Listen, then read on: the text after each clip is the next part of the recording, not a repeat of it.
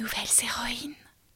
Salut toi, tu t'apprêtes à écouter un message de Margot Théroux dont l'histoire a été racontée sur le podcast. Bonne écoute. Nouvelles héroïnes. Le féminisme est avant tout un humanisme. Il ne s'agit pas d'une lutte d'un genre contre un autre, ni de l'éviction des hommes. Il est temps de se sortir des prismes, des sentiers préétablis et de se prêter à penser. N'ayons plus peur d'œuvrer jour après jour pour maintenir nos libertés fondamentales.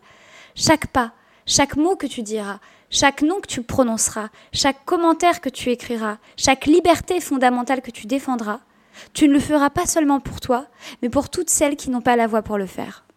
Nouvelles héroïnes.